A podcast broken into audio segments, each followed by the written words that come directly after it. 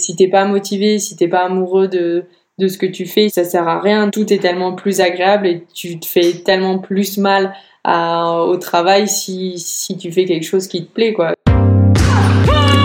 Salut,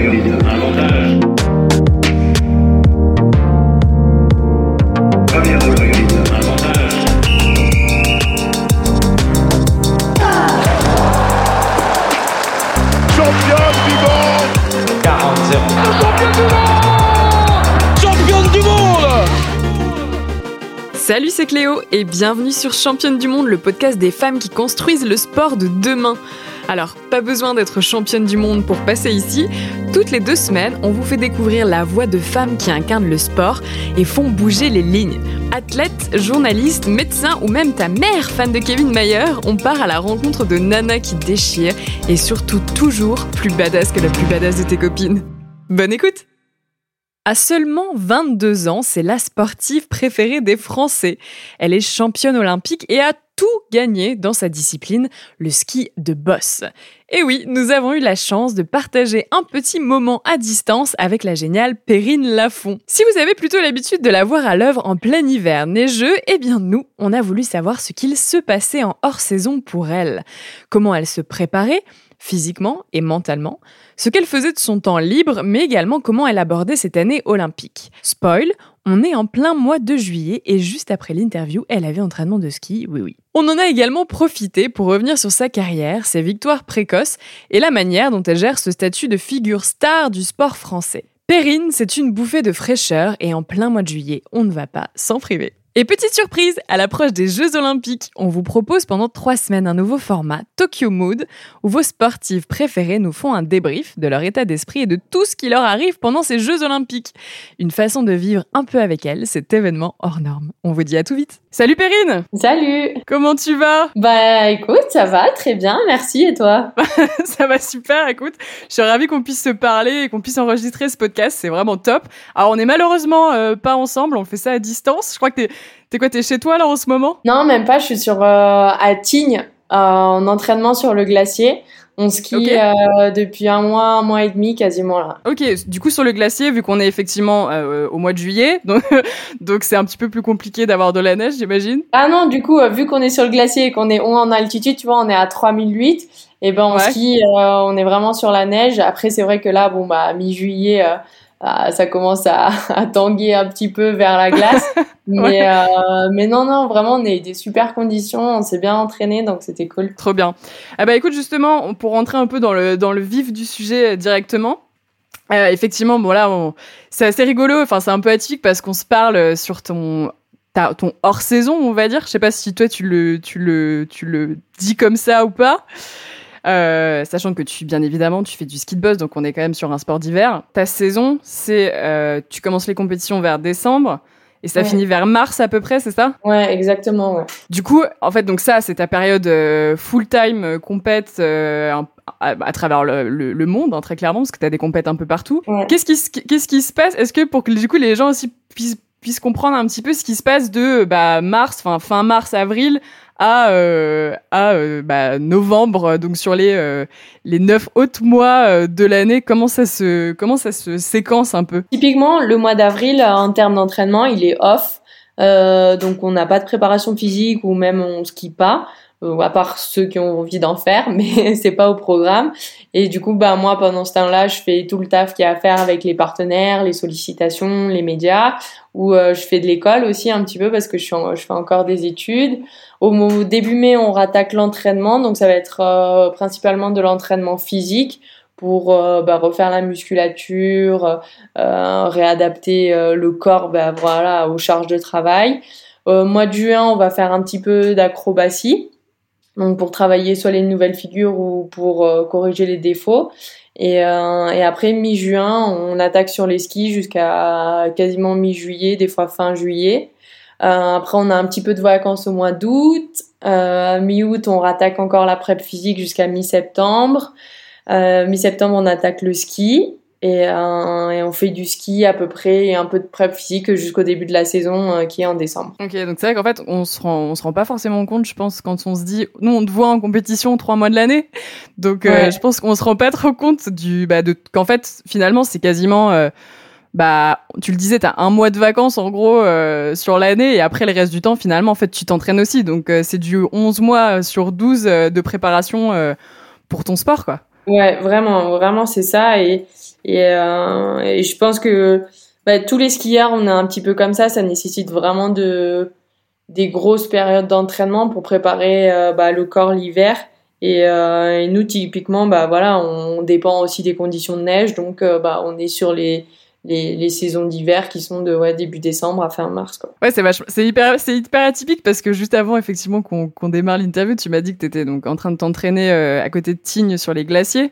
On s'imagine pas forcément que euh, début juillet, en plein été, tu t'entraînes, euh, tu t'entraînes à, bah, à, faire du ski en fait, tout simplement. Bah ouais, c'est clair. On pourrait voir qu'on est à la plage ou aller à la faire de la physique et tout, mais non, ouais, on est sur les skis et et euh, on a de la chance d'ailleurs d'avoir des glaciers en France pour pouvoir s'entraîner parce que bah il y en a ils ont pas cette chance là et ils sont obligés euh, bah, soit de venir en France ou d'aller ailleurs quoi. Toi ta préparation tu disais donc du coup tu fais de la préparation euh, physique, tu as de la préparation mentale aussi. Je crois que c'est pas forcément le cas de tous les athlètes mais en tout cas toi tu as décidé de te faire accompagner aussi sur cette partie-là. Ouais. Euh, ta préparation euh, ta préparation physique en fait c'est tu t'expliquais que tu faisais un peu de renfort, donc ça veut dire, veut, tu sais quoi, si tu fais de la salle, tu fais aussi, euh, tu vas t'entraîner. Euh, est-ce que tu peux peut-être un peu plus rentrer aussi dans le détail, qu'on comprenne un peu mieux? Bah la prep physique, euh, typiquement, on fait beaucoup de musculation, donc bah, pour muscler le corps. on fait du cardio aussi pour pour l'endurance. après, on fait de la proprioception pour travailler les muscles profonds autour des articulations. On fait euh, vachement de gainage aussi, pareil pour travailler les muscles profonds. On va faire de la rapidité aussi, de la rapidité de jambes, bah, parce que nous on est un sport où il faut bouger très vite ses jambes. Et, euh, et, après on va faire de l'explosivité aussi pour euh, les réceptions de saut. Après tout de suite repartir. Et, et voilà, c'est un petit peu ce qu'on fait en musculation. Est-ce que t'as, on va dire, ta off season, je sais pas trop comment l'appeler, mais elle est différente quand on est en année olympique ou est-ce que finalement que ce soit euh, une année olympique ou pas une année olympique ça change pas grand chose et tu fais t'es toujours dans les mêmes rituels de préparation? Non franchement c'est c'est typiquement pareil. Après euh, ben on va s'adapter un petit peu au programme euh, des coupes du monde. Donc si ça attaque plus tôt ou un peu plus tard euh, mais, euh, mais non, euh, c'est sensiblement pareil d'une année à l'autre, peu importe les échéances sportives qu'il y a. Quoi. Et toi, ça a évolué, toi, ta préparation aussi au fur et à, mesure des années? Parce que j'imagine que quand tu avais 15 ans, que tu préparais ta, tes premiers JO et maintenant où là, bah, du coup, tu prépares les troisièmes. Euh, est-ce que euh, la façon de, t'entraîner, tout ça, ça, a quand même évolué au fur et à mesure du temps? Quand j'étais plus jeune, c'est sûr que j'avais euh, un planning d'entraînement qui était moins structuré. Et c'est lorsque j'ai intégré l'équipe de France que bah là j'ai eu un planning hyper précis. Et, ça fait depuis que j'ai 15 ans que je suis en équipe de France. Donc ouais, ça fait un petit moment que je suis quand même carré sur toute ma préparation. Après, oui, elle a évolué au cours du temps parce que bon bah maintenant j'ai plus les mêmes euh, euh besoins que ce que j'avais il y a il y a quatre ou cinq ans. Euh, avant on allait pareil au mois d'août en Australie pour continuer de skier. Bon bah maintenant crise sanitaire on peut plus y aller donc ça a évolué un petit peu mais mais ça reste toujours pareil ouais quand même. Je me dis comment tu fais quand tu es hors saison, quand t'as pas des compétitions, quand t'as pas des échéances en fait? Pour rester euh, focus dans ces périodes-là, pour garder la motivation, parce que j'imagine que forcément, quand tu as des compètes, que du coup tu as des échéances que tu sais qui vont arriver, c'est bon, c'est peut-être plus facile de garder le cap quand tu es euh, pendant euh, neuf mois euh, sans forcément d'objectif de compétition pour continuer à garder la motivation, pour aller t'entraîner tous les jours comment tu fais euh, Enfin, c'est chaud, quoi. Comment tu fais pour euh, garder, pour, pour rester focus et pour garder la motivation? Pour moi, euh, j'ai pas besoin de, de travailler pour la garder parce que pour moi, elle doit venir naturellement. Et mine de rien, le ski, c'est mon métier. Donc, bah voilà, il faut que tous les jours, j'aille à l'entraînement et je sais que ça se passe comme ça. Et je sais que si je veux que ça marche et, et si je veux évoluer dans dans mes dans mon ski, dans mes sauts, il faut que bah, j'aille travailler tout simplement. Après, je dirais peut-être que c'est un petit peu plus dur sur les périodes d'été quand on voit tout le monde qui est en vacances et que nous on est sur un en train de Les photos sur Insta où tout le monde met les photos de mer.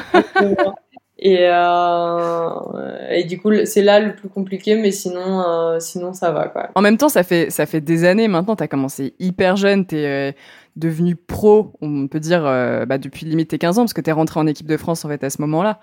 Donc toi, c'est une routine que tu as maintenant depuis des années. Donc finalement aussi, peut-être que tu es tellement là-dedans que c'est devenu normal, en fait, c'est devenu ton quotidien. Clairement, en fait, euh, bah, de toute façon, je sais que si je veux être en forme l'hiver, que je veux pas être dans la galère et tout, il faut que j'aille m'entraîner, il faut que je travaille. Si je veux évoluer sur mes sauts, que je veux être meilleur euh, et même en ski, il faut que j'aille travailler. Donc, euh, bon, bah, tout simplement, je sais que ça passe par des grosses périodes d'entraînement. Donc, pour moi, oui, c'est tout à fait naturel de faire tout ça. Oui, c'est marrant, c'est quand on, quand on t'écoute, du coup, on, on a vraiment l'impression que c'est c'est que c'est bah ouais en fait c'est normal limite mais pourquoi me poses-tu cette question? C'est juste c'est juste normal bah ouais c'est juste normal ouais on a une vie bizarre hein.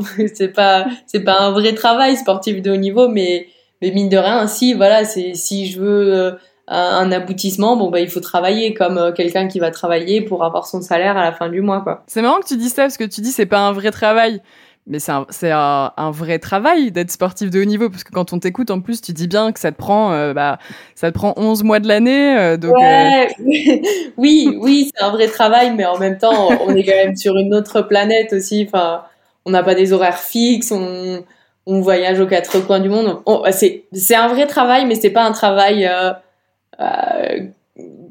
pas banal parce que c'est pas banal les les travails des gens mais en gros c'est Enfin, c'est un travail qui est différent quand même et qui est pas commun, voilà.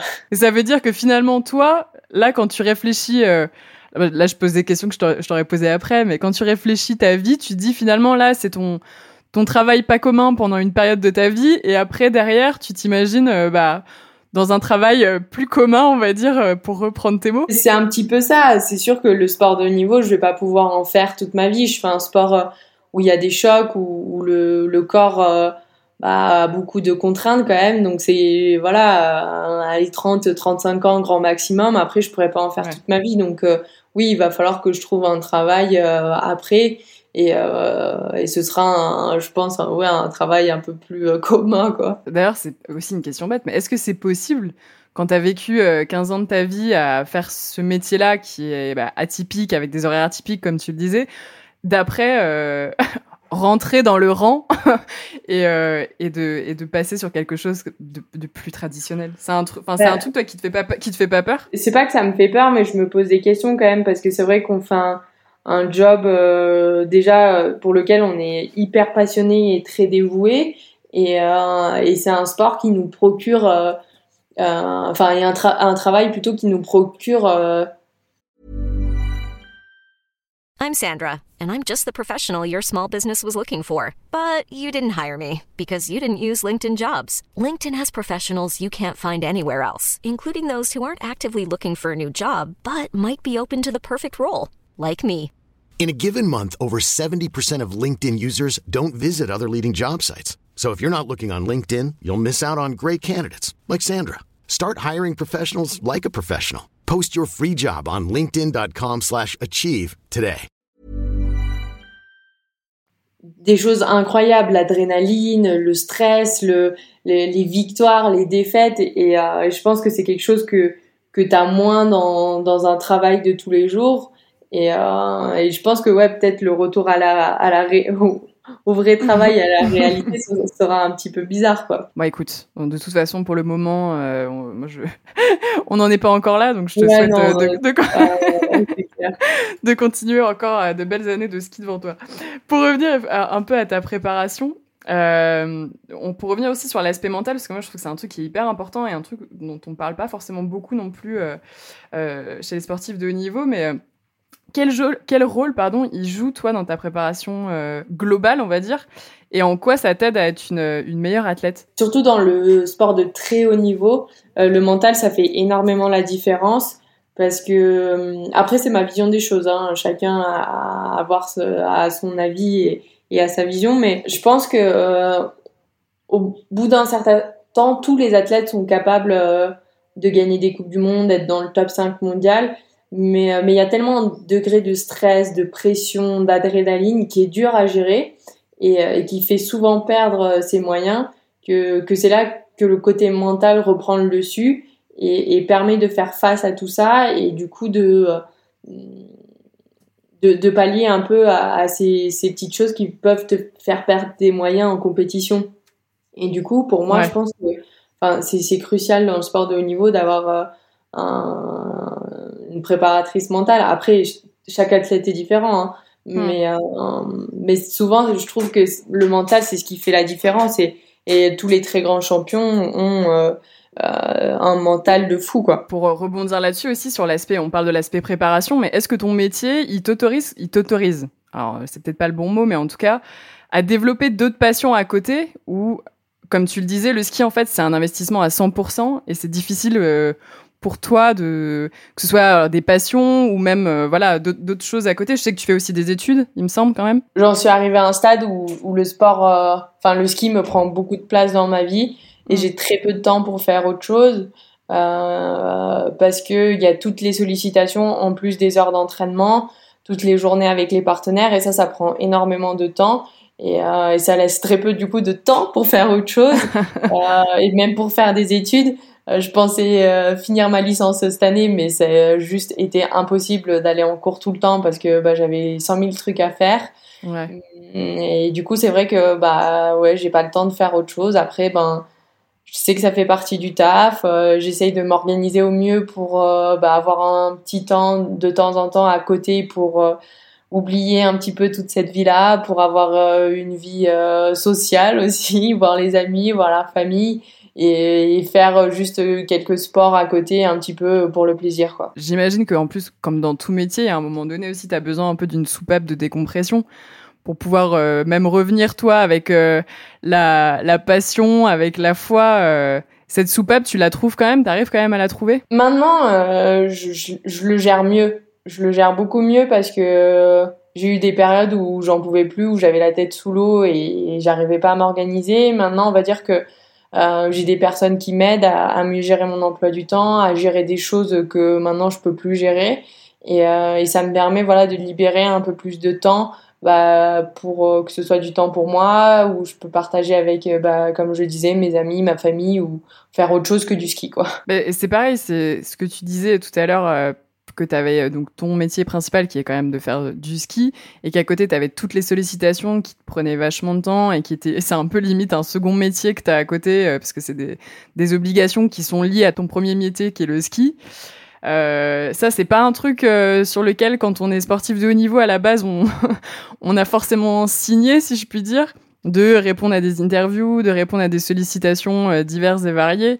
Comment toi tu le vis? Est-ce que c'est un truc finalement que maintenant t'as, bah, enfin, c'est tellement devenu habituel que bon, voilà, c'est, ça fait partie du job, ou est-ce que c'est toujours un truc qui est un peu un peu compliqué bah, à gérer aussi à côté? Maintenant, je suis quand même assez habituée et, euh, et je sais gérer tout ça. Et comme j'ai dit, j'ai des personnes qui, qui m'aident à le gérer. J'ai un attaché de presse euh, qui fait tous les médias, où on essaye vraiment de cibler euh, bah, sous quel axe on veut aller et comment on veut communiquer pour euh, bah, voilà pas partir dans tous les sens et que ça nous facilite la mm. tâche.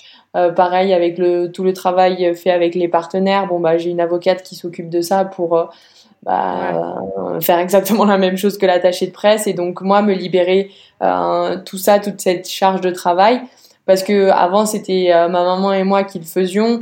Et on le faisait un petit peu euh, bon bah à tâtons parce que c'était pas vraiment notre métier, on savait pas trop le faire. Donc bah au bout d'un moment j'ai dû me professionnaliser. Et, euh, et, du coup, ça a fait que bon, bah, maintenant, je gère mieux toutes les sollicitations, on répond mieux à la demande et on cible mieux euh, parce que voilà, je travaille avec des professionnels et, et que c'est leur métier et qu'ils savent le faire quoi. C'est quelque chose maintenant aussi quand on est quand on est sportif de haut niveau finalement qui est un peu qui est un peu inévitable. Mais c'est vrai que c'est je trouve que c'est toujours délicat parce que c'est bah ça reste pas ton ton métier premier quoi. Oui, clairement et puis j'ai pas fait des études pour gérer ça. Euh, moi j'ai fait un bac S donc euh, rien à voir avec la presse et et, euh, et le business, on va dire. Donc, euh, ouais, je suis rentrée dans ce milieu-là. Vraiment, j'étais perdue. Je savais pas trop comment ça fonctionnait. Après, j'ai eu la chance d'être toujours bien entourée. Et puis, euh, bah, il y a d'autres sportifs qui m'ont appris à gérer tout ça, qui m'ont donné des conseils un petit peu. Et, euh, et du coup, bon, bah, petit à petit, voilà, j'ai compris, j'ai grandi, j'ai appris des de mes erreurs aussi. Et, euh, et du coup, bon, bah, ça fait que maintenant, je le gère plutôt bien. D'ailleurs, est-ce que quand on est, euh, quand on est athlète de haut niveau euh, comme toi, et en particulier dans ta discipline, il y a des, euh, alors, des contraintes qu'on n'imagine pas forcément. Alors, pas forcément des choses, tu vois, c'est débile, hein, mais moi, je pensais, par exemple, j'ai fait de la gymnastique rythmique à haut niveau pendant un certain temps. il y avait un truc, moi, qui m'a traumatisé dans ma jeunesse, c'est que je ne pouvais pas couper mes cheveux, tu vois, parce qu'on était obligé d'avoir des chignons. On était obligé d'avoir des chignons en compétition et que du coup pendant dix ans j'ai pas pu couper mes cheveux. C'est débile hein, comme comme exemple, mais tu vois, est-ce que toi aussi dans ta discipline, est-ce que toi aussi dans ta discipline maintenant Ouais, bah maintenant j'ai les cheveux carrés. Exactement. C'est le premier truc que j'ai fait en arrêtant les compétitions. J'ai été me couper les cheveux direct. Est-ce que toi aussi, dans ta discipline, il y a des contraintes comme ça que, euh, avec lesquelles tu dois évoluer et avec lesquelles tu t'es accommodé peut-être aussi au fil du temps? Non, en vrai, il n'y a pas des choses cheveux. Mais euh, non, c'est plus, euh, je dirais, bon, après ça fait partie, c'est pareil pour tous les sportifs, mais c'est l'hygiène de vie, je pense, euh, ouais. la plus dure à gérer, où il faut se coucher tôt, il faut bien manger, il faut bien dormir, euh, faut pas trop brasser à droite à gauche, faut faire attention à pas trop marcher entre les entraînements, à bien se reposer. Mm. C'est peut-être ça qui est le plus contraignant, je dirais. Mais après, non, j'ai pas, j'ai pas des problèmes capillaires. C'était vraiment le meilleur exemple. Le meilleur exemple. Merci beaucoup, Perrine, de me, de me. Moi, je, plaisante, je plaisante. Euh, aussi, du coup, effectivement, il y a, y, y a, un point que je trouve assez, euh, assez intéressant, c'est que toi, tu as performé très vite. Tu le dis souvent, d'ailleurs, dans les interviews que tu as, que as faites. Euh, très jeune, très vite, très jeune. Tu as tout gagné. Maintenant, tu as toutes les compétitions que tu pouvais gagner, tu les as toutes gagnées. Je crois qu'il te manquait celle en single que tu as remportée en championnat du monde euh, cette année. Ouais. Euh, Est-ce que tu as l'impression aussi que, étant donné ton parcours un peu précoce, ça a changé euh, ta perception de l'âge, de la maturité? Enfin, tu vois que finalement maintenant, tu as déjà eu, euh, tu as presque 10 ans de carrière déjà à 22 ans. Enfin, c'est complètement, c'est assez fou. Est-ce que tu te sens un peu en, en décalage avec euh, avec les gens de ton âge ou en tout cas avec euh, est-ce que tu as l'impression d'avoir grandi plus vite? Oui, oui, oui, clairement. Et, euh, et enfin, j'ai surtout senti le décalage au début de ma carrière, donc quand j'avais à peu près euh, 14-15 ans, parce que bah, il a fallu être autonome très vite dans le sport de haut niveau. T'as pas l'entraîneur Ouais. qui passe derrière toi pour savoir si t'as pris euh, tes chaussettes, ton masque et, et tes chaussures de ski. Donc il faut avoir une certaine autonomie. Et puis le fait de euh, de gérer le stress en compétition, de de gérer bah, par exemple les euh, les demandes de de d'interview, les demandes de partenariat, chercher des partenaires, les démarcher. Euh, je pense que oui, ça m'a fait grandir plus vite et, et je suis arrivée dans la vie adulte plus rapidement et euh, à, à cause du sport de à cause ou grâce plutôt au, au sport de haut niveau. Après maintenant à 22 ans, j'ai envie de dire que toutes les personnes de ma génération commencent à rentrer un petit peu dans la vie active et sont en fin d'études. Donc euh, on, on, retrouve un petit peu de, de, de similitudes, mais mine de rien, ça me faisait du bien aussi de retourner avec les gens de mon âge parce que bah voilà, euh, je retournais avec des gens avec qui j'avais les mêmes délires et puis euh, ouais. et puis euh, et puis ça me faisait redevenir euh, une jeune fille de mon âge quoi aussi. Il y a, parce que je dis ça aussi parce que t'as, je disais, t'as que 22 ans et t'es aussi euh, bah déjà très engagé, moi je trouve, pour ton âge, que ce soit pour la jeunesse, pour l'écologie. Euh, chose que certains sportifs font plus sur leur fin de carrière, souvent.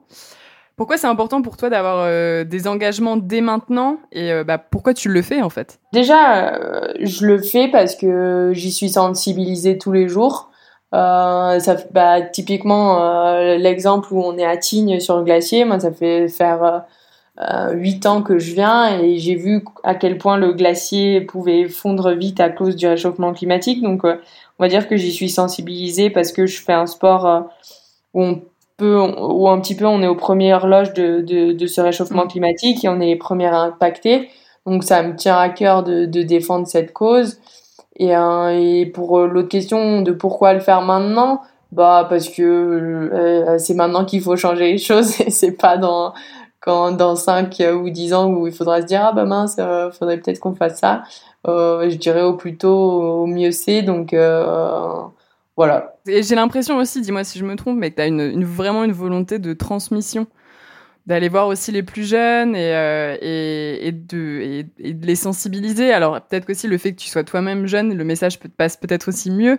Mm. Mais, euh, mais je sais pas, j'ai vraiment ce sentiment-là aussi que toi, tu as, envie de, de, de, transmettre et peut-être de rendre aussi un peu ce qu'on t'a donné, toi. Euh, que ce soit à travers ta carrière ou à travers ce que tu as pu vivre ou voir quoi. Ouais, clairement, je pense que ouais, c'est vraiment ce que tu as dit, je suis jeune et je me sens plus proche des jeunes que que peut-être plus les gens de 35, 40 ans. Et, euh, et pour moi, les jeunes aussi, c'est les générations futures. Donc, si déjà très jeune, t'inculques les bonnes bases, les bons réflexes, bah, c'est des choses que tu garderas sûrement à vie. Alors que bon, bah, c'est vrai que typiquement, ma grand-mère, euh, voilà, euh, elle, le réchauffement climatique, euh, bon, bah, c'est plus difficile à elle de changer ses habitudes parce qu'elle a fait ça toute sa vie et que bon, bah, elle y sera moins impactée.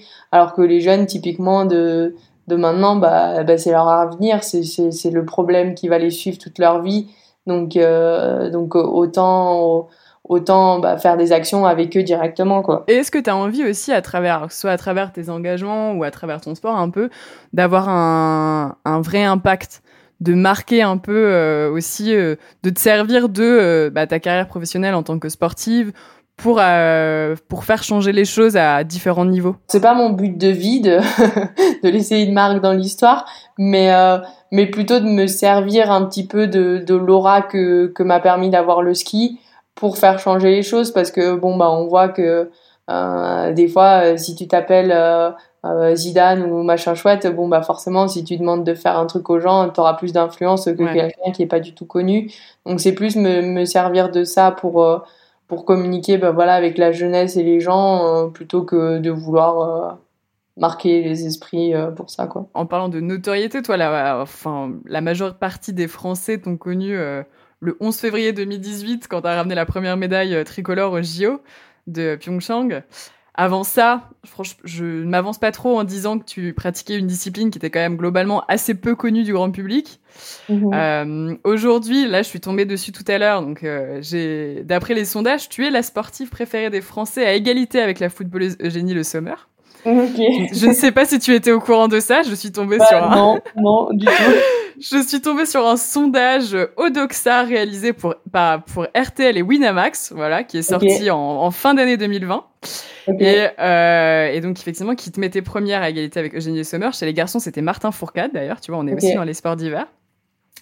Est-ce que, est-ce que d'ailleurs, ça te surprend, ce genre de truc?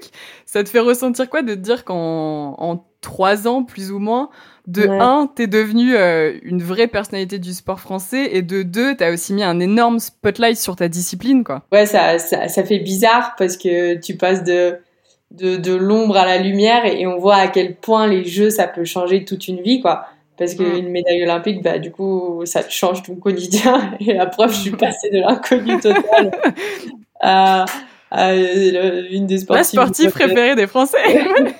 Et, euh, et c'est clair que bah oui ma discipline elle était tombée un petit peu dans l'ombre parce qu'il y avait eu moins de résultats moins de résultats au jeu. Et euh, typiquement bon bah t'as moins de résultats moins de médias et voilà c'est c'est le cercle vicieux. Il y a eu un gros, enfin, un gros éclairage sur ma discipline en 92 euh, avec les Jeux d'Albertville quand Gros Piron il gagne.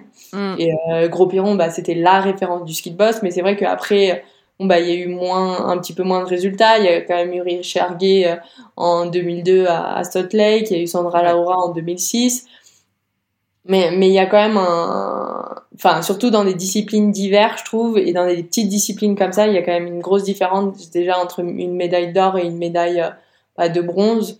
Euh, euh, typiquement, ce qui ce que ça fait pas en athlétisme, par exemple, qui sont bah, vraiment les les grosses disciplines des Jeux.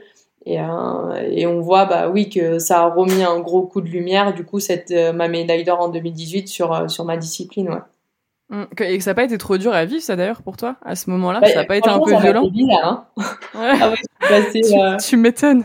Ouais, ça, vraiment, euh, c'était, c'était sur une autre planète, quoi. Mon téléphone qui sonnait toute la journée. Bon, il continue de sonner quand même souvent. Mais, euh, mais ouais, je suis rentrée déjà, c'était un truc de malade, quoi. Enfin, vraiment, bah, on me reconnaissait à Paris dans la rue, alors que bon, bah, Paris, le sport, c'est quand même pas ça, et encore moins les sports d'hiver. Et euh, donc ouais, c'était c'était vraiment un truc de fou quoi. Ça doit être hyper violent, on se rend pas compte parce que ça doit être hyper violent. T'avais 19 ans en plus euh, au moment de ta médaille, donc enfin t'étais super jeune. De, de, se prendre comme ça dans la tête un déferlement médiatique et euh, quand t'as pas forcément l'habitude, ça, enfin, moi je peux imaginer qu'effectivement ça peut vite te, te, déstabiliser quoi. Un petit peu oui. Après c'est vrai que j'avais eu l'expérience de, de Sochi ou euh, Sochi, je fais une super quali, je fais cinquième. Donc euh, à 15 ans, faire cinquième des qualifications, c'était genre, c'était la mm. fête au village, c'était n'importe quoi. et, et du coup, j'avais eu un petit peu ben ce, ce rebond médiatique et et, euh, et même si c'était resté quand même assez discret, j'avais eu pas mal de sollicitations après Sochi parce que j'étais la plus jeune et du coup que ça avait fait du bruit. Et donc j'avais eu un petit peu euh, bah voilà, enfin voilà, je, je, savais un petit peu ce que c'était, mais c'est vrai que bon bah là avec une médaille autour du cou, ça a décuplé les choses. Après, bon, bah voilà, j'étais quand même, j'avais 19 ans, j'étais bien entourée, j'avais du monde autour de moi, donc euh, on l'a quand même bien géré, quoi. On sent que t'es une passionnée, et que t'es vraiment euh, profondément amoureuse de ta discipline. T'as commencé, t'avais deux ans, je crois. Enfin, c'est un, c'est une, une, une pratique de famille. Euh, Est-ce que finalement, maintenant, au-delà même des, des médailles, au-delà de, de tout ça, c'est pas la, passion, en fait, juste et l'amour de ta discipline aussi qui te fait continuer et de vouloir continuer de performer dans, ah bah, dans, dans, ta discipline. Si, si, typiquement, oui, parce que, parce que de toute façon, euh, pour moi, le, le plaisir et, et, euh, et, le bonheur que j'ai à m'entraîner fait partie euh, euh vraiment de, de, tous les résultats que j'ai. Si je me faisais pas plaisir et si j'étais pas heureuse dans ce que je fais, j'aurais pas eu tous les résultats que j'ai eus. Donc, pour moi, c'est déjà le plus important. Euh, d'être heureuse dans ce que je fais. Et après les, les, les résultats c'est secondaire parce que parce que si t'es pas heureuse dans un sport alors que tu te fais mal tous les jours et que t'en baves que des fois tu finis l'entraînement à pleurs euh, ça sert à rien de continuer euh, si, si, ça te plaît pas quoi. Donc pour moi oui c'est le plus important. Et, et d'autant plus maintenant où bon bah voilà j'ai tout gagné dans mon sport et tout le monde me dit, mais est-ce que tu es encore motivé et tout? Enfin, t'as tout Est-ce que ça sert à quelque chose de continuer? Bah oui, typiquement parce que parce que je suis amoureuse de ma discipline et que je me régale d'aller à l'entraînement, euh, de, de faire du ski en plein mois de juillet euh, et que du coup, bah, c'est pour ça que, que je continue et que c'est hyper important euh, ouais, voilà, de se faire plaisir dans ce qu'on fait tous les jours. Hein. Et c'est quoi tes objectifs? Là, dans le futur Alors, futur proche, futur lointain Franchement, je m'en suis pas vraiment fixée. Euh, et encore plus maintenant que bon, bah, j'ai fini la boucle. Euh, je me sens. Enfin, c'est déjà incroyable ce que j'ai réussi à faire dans le sport. Euh, enfin, si il y a six ans, on m'avait dit que j'allais faire tout ce que je fais, tout ce que j'ai fait, je n'y aurais pas cru. Donc, voilà, j'ai envie de profiter de ça et puis de continuer à m'entraîner, de me faire plaisir à l'entraînement et on verra jusqu'où ça m'emmène. Quoi. Je pense que c'est une bonne philosophie de vie. Et c'est aussi une philosophie. Ouais, c'est clair. Et c'est aussi, je pense, une façon de toi aussi de te mettre peut-être moins de pression et, et peut-être les attentes que du coup les gens ont aussi autour de toi maintenant. Ouais, vraiment, parce que typiquement les gens maintenant, bon bah ils veulent des résultats et c'est tout, mais bon t'as pas des résultats sans le plaisir que tu prends à l'entraînement et, et sans être passionné de ce que tu fais parce que bah oui, ça a l'air tout beau, tout flamme, mais, euh, mais c'est quand même dur. Euh, enfin, il faut avoir envie de se les enquiller toutes les charges de travail. Hein. Donc, euh, donc voilà, si t'es si t'es pas motivé, si t'es pas amoureux de de ce que tu fais, si tu prends pas de plaisir à ce que tu fais, enfin, ça sert à rien. Donc, il y aura pas de résultats. Donc, ça sert à rien de parler de résultats si, si premièrement, bah voilà, t'es pas heureux dans ce que tu fais. Bon message, message globalement à retenir sur tout, je pense d'ailleurs dans la ouais, vraiment, c'est même une philosophie de vie. Enfin, c'est clair. Enfin, tout est tellement plus agréable et tu te fais tellement plus mal à, au travail si, si tu fais quelque chose qui te plaît, quoi. Si, enfin, moi, c'est sûr qu'après ma carrière, j'aurais du mal à envisager. Bon, après, s'il y a que ça, il y a que ça, mais j'aurais du mal à envisager de faire un travail qui me plaît pas, quoi. T'as bien raison, t'as bien raison. Euh, pour finir le podcast, on pose toujours deux questions à toutes nos invités, qui sont toujours les mêmes. La première, c'est quel est ton souvenir de sport le plus marquant? Ça peut être un moment que toi t'as vécu ou un moment que t'as vu euh, à la télé ou que t'as vécu et qui, qui, a été important pour toi? Ouais, je pense que ce serait Usain Bolt euh, finale du 100 mètres euh, au jeu à Londres. Ouais. Pourquoi? Bah parce que, enfin, le mec c'est un truc. 2000, c'est peut-être 2016 en fait. Je sais plus. bah parce que, enfin, le charisme du mec quoi c'est juste euh, incroyable ce qu'il dégage. Et, euh, et puis, en vrai, je kiffe le 100 mètres, c'est court, c'est simple, c'est efficace. Et, euh, et, puis, tu te poses pas 100 000 questions avec des compétitions qui durent 3 jours. Et, et je sais pas, ouais, franchement, quand je l'ai regardé, ça m'a donné les frissons. Et, et c'est juste trop beau. Après, ben, franchement, tout, toutes les disciplines quand ça performe et tout, ça te met des étoiles dans les yeux. Hein. Ah ouais, c'est marrant. Donc toi, c'est rigolo. Ouais, sur l'athlétisme, sur quelque chose qui est hyper différent de toi. Le, en fait, c'est c'est limite plus la, au-delà de la performance, c'est aussi le charisme du mec qui a été euh, marquant pour toi. Ouais, ouais, ouais, vraiment. Ah ouais, c'est marrant. C'est ouais, carrément. Bah, en même temps, c'est ce qui fait, c'est ce qui fait aussi un, un, un athlète et c'est ce qui fait aussi que les athlètes, je pense maintenant, euh, plaisent aussi au public, quoi. C'est ce mix de performance et ce mix de personnalité et je pense que tu en es relativement l'image aussi maintenant euh, sur cette nouvelle génération. Non, non, c'est vrai. je le pense.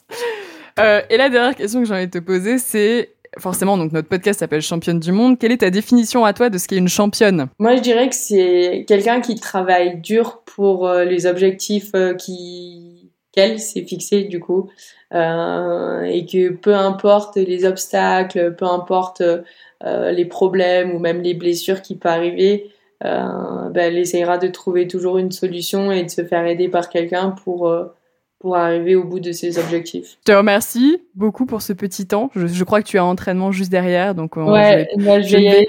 Je vais je vais malheureusement pas pouvoir te garder euh, plus longtemps. Mais, euh, mais en tout cas, je te remercie beaucoup pour ce petit moment. Je suis ravie d'avoir pu parler avec toi. Et, euh, et euh, j'aurais aimé que ça dure plus longtemps, mais malheureusement, écoute, tu, tu vois. qui m'attend là. tu as, c'est ton métier, hein, comme on l'a dit. donc tu J'ai le boss, là, tu vois, si je suis pas là à 15-30 euh, et moins 10% sur le salaire. voilà, j'ai pas envie, j'ai pas envie de, de te voir des, de, de, te devoir des sous derrière, donc euh, je vais te, je vais te laisser. donc t'en feras 50 et j'en ferai 50. Ça marche, je me filme, je te les envoie derrière. Ça marche. Bah, merci beaucoup en tout cas. Et puis, euh, bah, je te souhaite une bonne préparation euh, d'ici euh, d'ici les JO et, et puis bah toujours beaucoup de, de, bonheur, de plaisir dans ce que tu fais. Et, et avec grand plaisir pour refaire un, une, une version 2 après peut-être les JO ou voilà, on prendra encore plus le temps de parler d'autres choses. Merci beaucoup en tout cas, Perrine. Merci. À bientôt. Et puis à bientôt. Salut. Ciao.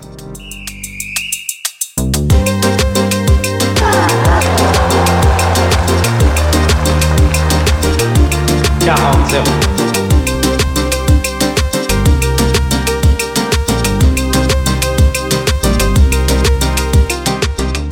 Si cet épisode vous a plu, n'hésitez pas à vous abonner à Championne du Monde sur les plateformes d'écoute et à nous laisser commentaires et étoiles sur Apple Podcast. Et rejoignez-nous sur Instagram pour plus de news et infos sur le sport féminin. À bientôt!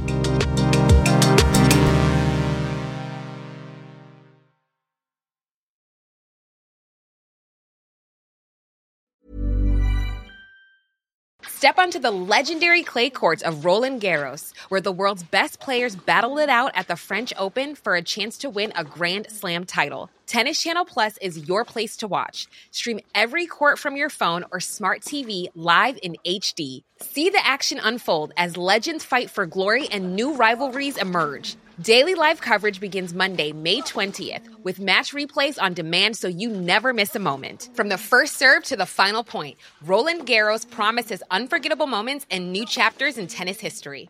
Stream now with Tennis Channel Plus to be there when it happens.